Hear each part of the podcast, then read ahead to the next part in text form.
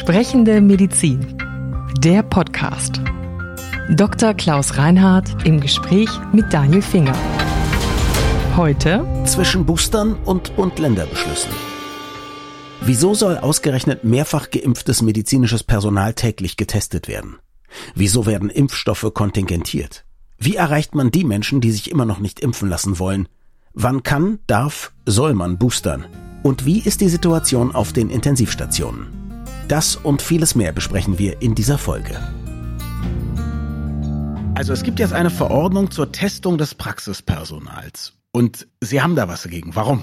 Ja, weil die vorsah, dass das Praxispersonal täglich getestet werden mhm. sollte. Und zwar auch Praxispersonal, was nicht nur zweifach, sondern inzwischen auch dreifach geimpft ist. Mhm. In der allergrößten Mehrzahl der Praxen ist das Personal inzwischen längst aufgefrischt. Einfach aus Grund des Selbstschutzes und aufgrund der Tatsache, dass wir mit vielen Menschen in den Praxen natürlich zu tun haben, also eine hohe Frequenz notwendigerweise an Kontakten haben. Und ich würde mal sagen, alle Menschen, die als Inhaber einer Praxis oder in der Praxis arbeiten, halbwegs Verstand besitzen, sind sehr gut durchgeimpft. Das mhm. heißt also, wir testen da lauter hochimmunisierte Menschen, bei denen äh, mit Sicherheit grenzender Wahrscheinlichkeit dieser Test negativ ausfällt. Und diese Tests sollten wir nun auch noch dem Gesundheitsamt melden. Also das war, glaube ich, kein Oberingenieur, das war einfach nur Blödsinn. Kann ich verstehen, dass das unnötig ist, keine Frage. Aber jetzt das Testen an sich, da würde ich denken, dauert fünf Minuten, man trinkt dabei einen Kaffee, spricht seinen Dienstplan durch. Das wäre ja nicht das große Problem, oder? Die Leute wissen auch alle, wie es geht. Ja, naja, das hält schon ein bisschen auf. okay. Ja. ja. Geht schnell, das ist keine Frage, mhm. aber muss man trotzdem machen. Und wenn Sie im Moment in so einer Praxis sind, dann lade ich Sie mal ein, so an so einem Montag oder Dienstagmorgen dabei hinzukommen und dann machen sie die auf und wenn sie die aufgemacht haben, dann strömen da schon reichlich Menschen rein. Das habe ich auch schon mal beobachtet, ja. Die wollen auch ganz schnell dran und dann wollen die Wiederholungsrezept mhm. oder wollen den Termin beim Arzt und sind unter Umständen krank, brauchen Arbeitsunfähigkeitsbescheinigung, kommen alle durcheinander und sich nie abgesprochen und auch das ist mhm. unter Infektionsschutzgesichtspunkten natürlich alles nicht so ganz einfach. Sie versuchen das bisschen zu entzerren, zu entflechten. Also da ist selbst für so eine 5-Minuten-Testung unter Umständen auch nicht so richtig viel Zeit. Wenn Konjunktur ist, okay, verstehe so, Und wenn das sozusagen noch einen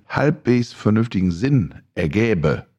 Da könnte man ja sagen, man organisiert das. Aber warum soll man Unsinn organisieren? Die Vorstellung der Ministerpräsidentenkonferenz, die darüber gesprochen hatte, war die, zu sagen, wir brauchen 2G plus bei Menschen im Umgang mit, mit Hochvulnerablen. Das mhm. sind im Wesentlichen Menschen beim gewissen Lebensalter, also in den alten Wohneinrichtungen etc. Mhm. Da finde ich das auch angemessen. Da ist auch keine Eile, da ist keine Hektik, da kann sich jemand testen, der jemanden besuchen möchte und dann wartet er die fünf oder zehn Minuten, bis das Testergebnis vorliegt. Und wenn das in Ordnung ist und er ist auch geimpft, dann kann man ziemlich sicher sicher sagen, steckt er da jemanden an und dann besucht er den Angehörigen und kann da auch mit dem vernünftig verkehren. Und da, glaube ich, macht es Sinn oder ist es vernünftig oder auch eine Station, in der Krebskranke mit immunsuppressiven Therapien behandelt werden oder Vergleichbares. Also in diesen Einrichtungen, in diesem Setting finde ich das richtig. Oder wenn man auch mal eine etwas größere Veranstaltung machen möchte, wo man auch ganz auf Nummer sicher gehen will, dann macht man auch 2G plus, also angenommen 20 Menschen mhm. möchten eine Weihnachtsfeier machen in einem Betrieb und möchten da auf Nummer sicher gehen, dann wäre das eine mhm. Möglichkeit, das zu tun. Ist natürlich die Frage, und das, jetzt bin ich Advocatus Diaboli, also wo zieht man die Grenze? Dann gibt's Onkologen, da kommen natürlich hochvulnerable Menschen ja. hin. Dann gibt's nicht der Sportorthopäde, aber so der normale Orthopäde, da ist auch, sage ich mal, ketzerisch Rentnerpartner hier ja. sehr oft. Also wer entscheidet das? Wo sollte man das dann machen, wo nicht? Absolute Sicherheit gibt es nicht in der Medizin mhm. und im Leben auch nicht. Insofern muss man den Anspruch da auch einigermaßen vernünftig einstellen. Und ich bin überzeugt, dass in Praxen, in denen tatsächlich hochkonzentriert auch Menschen mit noch einem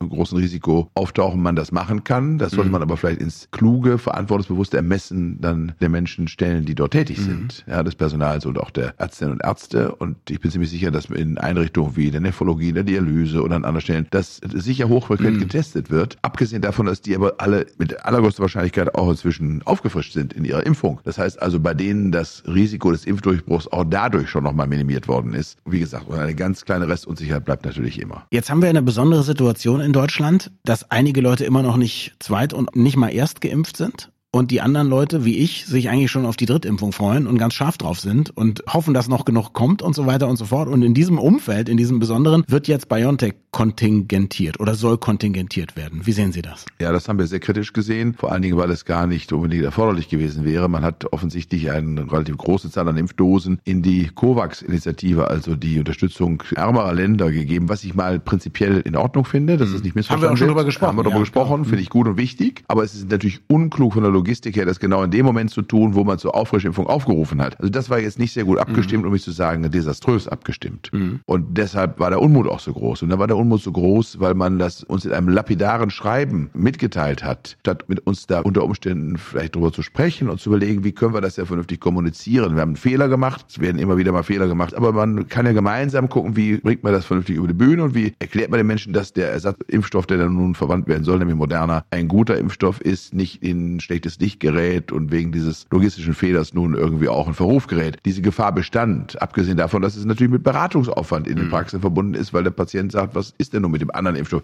Ist das in Ordnung? Kann man das machen? Vertrauen Sie dem auch, Herr Doktor? Ich habe den Eindruck, das macht es ja besonders interessant noch. Das Ding ist jetzt kontingentiert, dann wollen das natürlich alle haben. Das ist die Bückware, ja. Also dann denkt man ja, das ist dann wohl besonders gut. Ja? Unter Umständen sogar auch das. Nichts davon ist richtig und wahr. Wir haben das mhm. versucht, in Pressemeldung auch alles richtig zu stellen und trotzdem, es bleibt dabei, es ist eine sehr, sehr unglückliche Situation gewesen und eine vor allen Dingen, die vermeidbar gewesen wäre. Okay, dann kommen wir erstmal zu den Leuten, die scharf sind auf die Auffrische-Impfung. Also, wann sollte man sich boostern lassen? Wann muss man? Wann darf man? Und womit? Also definitiv nach dem Ablauf von sechs Monaten nach der Zweitimpfung. Mhm. Das ist absolut dringend empfohlen inzwischen. Mhm. Das sind dann, glaube ich, 25 oder 28 oder 30 etwa Millionen Menschen, die bis etwa zum Jahreswechsel geimpft werden müssten. Die werden wir nicht alle morgen oder übermorgen impfen. Mhm. Das heißt, ein bisschen wird es natürlich auch zu Wartezeiten kommen. Die ärztlichen Kolleginnen und Kollegen sind im Moment dabei, an Samstagen, an Freitagnachmittagen, an Mittwochnachmittagen zu impfen. Wir machen in unserer Praxis jeden Samstag Impfaktion, jetzt die Adventssamstage, ja, und impfen ungefähr 250 Menschen. Dann da jeden Samstag, das geht dann relativ flott, da kommt dann auch was zusammen. Die Sie angeschrieben haben oder jeder, der kommt? Die bei uns kommen und einfach auf die Liste gesetzt Okay. Werden. Ja, die melden sich an, first come, first serve. Natürlich versuchen wir dabei ein bisschen zu berücksichtigen, dass wir, wenn es jetzt knapp wird mit den Terminen, erst die dran nehmen, die nach Stichempfehlung etwas eher dran kommen sollten, nämlich bei denen es länger her ist, erstens, und zweitens, die ein bisschen Lebensalter haben oder andere Umstände haben, bei Klar. denen man sagen muss, da ist das notwendig. Aber wenn jetzt einer kommt, der sagt, ich bin erst bei vier Monaten und Sie haben noch einen Platz, dann... Ja, dann würde ich sagen, dann würde ich auch impfen im Moment, okay. weil ich sehe, wie viele Impfdurchbrüche doch inzwischen mhm. beobachtbar okay. sind und man muss auch sagen, die Verläufe bei den Patientinnen und Patienten, die einen Impfdurchbruch haben, sind sehr harmlos, häufig auch völlig asymptomatisch, aber trotzdem, glaube ich, ist es ja unter epidemiologischen Gesichtspunkten im Hinblick auf weitere Infektionen oder Auslöse weiterer Infektionen sinnvoll. Es gibt Leute, die sind bei Ihnen noch nicht in der Patientenkartei oder leben woanders, so die fragen sich, wenn ich dann irgendwann dran bin, wird dann noch Impfstoff für mich da sein? Kann ich. Auf jeden Fall eine Auffrischimpfung bekommen? Ja. Wenn jetzt jemand sagt, ich möchte das unbedingt sicherstellen, was würden Sie ihm raten? Praxen abtelefonieren oder beim Impfzentrum vorbeischlendern kurz vor Feierabend? Also, wenn es noch ein Impfzentrum gibt, dann würde ich da vorbeischlendern und mich in eine Schlange stellen. Ja. ja und mhm. würde halt ein Buch mitnehmen und lesen, vielleicht einen Schirm, wenn es ein bisschen mhm. nieselt und würde warten, bis ich dran bin. Das ist, glaube ich, auch ein Grund dafür, dass aus meiner Sicht jedenfalls, dass ich die Impfzentren nicht abgeschafft hätte. Mhm. Ich hätte sie bestehen lassen. Ja, ich hätte sie runtergefahren, personell, hätte aber die Infrastruktur als solche bestehen lassen. Mhm. Hätte gesagt, die fahren wir wieder auf. Die ganzen pensionierten Kollegen, die da alle fröhlich und munter gearbeitet haben, kommen dann wieder, wenn es wieder enger wird. Und jetzt ist ja jetzt auch so, dass tatsächlich die Patientinnen und Patienten suchen und mhm. wo werden über noch ein weiteres Impfangebot. Es wird viel gemacht. Es gibt, muss im Hinblick auf die Erstimpfung natürlich viel Engagement, indem man mit dem Impfmobil in prekäre Wohn- und Lebensviertel fährt, um zu schauen, dass man Menschen, die sonst wenig Zugang zum Gesundheitswesen haben, erreicht, anspricht, ein Impfangebot macht macht und so weiter. Also mobile Impfteams. Da gibt es schon eine Menge Engagement seitens auch der Organisationen vor Ort, der Kassenärztlichen Vereinigung mhm. in den Regionen etc. Also das muss man schon feststellen. Und es tut sich auch ein bisschen was auf der Ebene der noch nicht erst geimpften Menschen. Das muss man auch sagen. Okay, was ist dran daran, dass man eigentlich eine dritte Impfung braucht, um wirklich die Sicherheit zu haben, von der wir alle gehofft haben, man hat die schon nach der zweiten? Das erscheint so. Das ja. ist jedenfalls offensichtlich die aktuelle Vorstellung und Auffassung der Immunologen und Virologen. Und das ist auch gar nicht ganz ungewöhnlich weil es gibt auch andere Impfungen, bei denen drei Impfungen nötig sind. Frühsommer Meningoenzephalitis zum Beispiel mhm. braucht für längeren Impfschutz auf jeden Fall drei Impfungen. Es braucht Diphtherie und Tetanus als Kombinationsimpfung drei Impfungen. Also es ist gar nicht so selten. Und wir werden da eben auch lernen, wie wir das jetzt auch tun. Wir werden lernen, welches Impfschema das am Schluss wahrscheinlich vom Standard her wirksamste ist und am nachhaltigsten Immunität verleiht und so weiter. Also das finde ich auch jetzt gar nicht überraschend oder auch beklagenswert, mhm. weil man sagen muss, das ist normal. Ja, das ist ja eine völlig neue Impfung. Also, dass wir da Beobachtungen machen werden, von denen wir vorher nicht wissen, wie die ausfallen, ist nichts mhm. Ungewöhnliches. Und jetzt haben wir die anderen die noch nicht mal erst geimpft sind. Sie haben jetzt gerade von den Bemühungen gesprochen, wenn man in Leute geht mit einer prekären Lebenssituation, die vielleicht nicht so informiert sind, vielleicht die Medien in dem Sinne nicht konsumieren oder so, ja, vielleicht auch keinen Zugang haben, keine Zeit haben, was auch immer, ihr Leben nicht auf die Reihe bekommen, kann mhm. alles sein. Aber ja. dann gibt es natürlich auch ganz viele Leute, die immer noch sagen, impfen, man weiß gar nicht, ob das was bringt und im Gegenteil, das ist schädlich und auch über die haben wir schon gesprochen. Ja. Da ist ein Chip drin, etc. Ja, pp. Was machen wir mit denen? Was machen wir mit denen? Das ist wirklich keine einfache Frage. Ich glaube, es gibt zwei Dinge. Das erste ist, wir müssen uns unverändert erheblich bemühen, sie trotz allem zu erreichen mhm. und dann nicht aufgeben und sagen, haben wir jetzt nicht geschafft. Mhm. Weil man sagen muss, wir haben auch im Hinblick auf den kommunikativen Einsatz, haben wir doch aus meiner Sicht bei weitem nicht alles gegeben. Ich habe an vielen Stellen, ich glaube hier auch schon mal darauf aufmerksam gemacht, dass ich mir vorstellen könnte, dass man intelligent gemachte, von Wissenschaftsjournalisten, populärwissenschaftlich gut aufbereitete Spots mhm. bei YouTube, bei Instagram, bei Facebook, überall in den sozialen Medien verbreiten könnte und in denen man sich gezielt und ganz präzise auch mit den Vorteilen auseinandersetzt. Also der Unfruchtbarkeit, der Impotenz mhm. und so weiter. Dinge, die ja den Impfungen dann völlig unsinnigerweise nachgesagt werden. Und damit so auseinandersetzt, dass man ja da vielleicht auch ein bisschen hängen bleibt und sagt, guck mal, mit Witz, Intelligenz und Pep. Ich fürchte nur, wenn wir den cleversten Spot der Welt machen, werden die trotzdem was finden. Ja, das glaube ich eben nicht. Da okay. bin ich anderer Auffassung. Okay. Ja, ich glaube, mhm. wenn man clever ist, finden die nichts. Okay. Ja, das ist das Erste. Da muss man ein bisschen um die Ecke denken und mhm. ein bisschen sich auch darauf vorbereiten, was an Gegenargumenten dann auch wieder kommen würde. Davon bin ich fest überzeugt, dass das eine. Das zweite ist, ich würde, glaube ich, mit Bildern von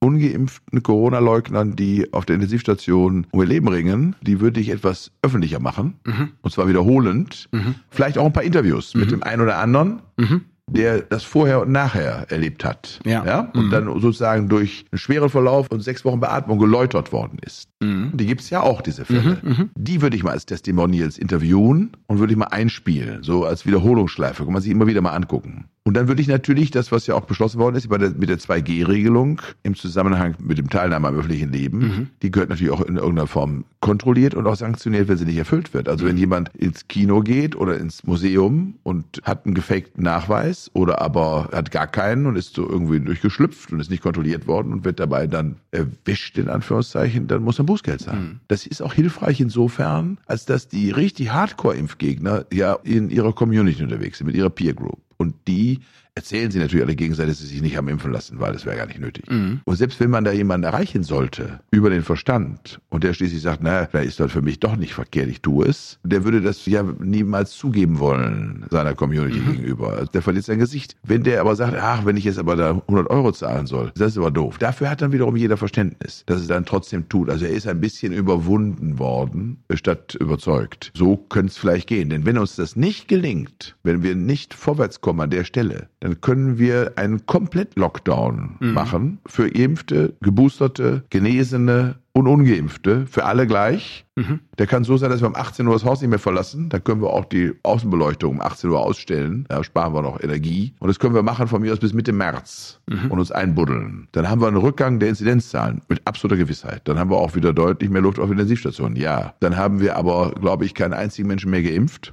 Die haben sich nämlich im Keller oder sonst wo, im Partykeller, dann privat getroffen und haben keinem mhm. was davon erzählt. Und dann haben wir einen relativ entspannten Frühjahr und Sommer, wie jetzt das letzte auch. Und dann haben wir einen Herbst im Jahre 2022, bei dem passiert exakt mhm. identisch das Gleiche, was aktuell passiert. Mhm. Da gibt es die nächste Welle, da laufen die Intensivstationen voll.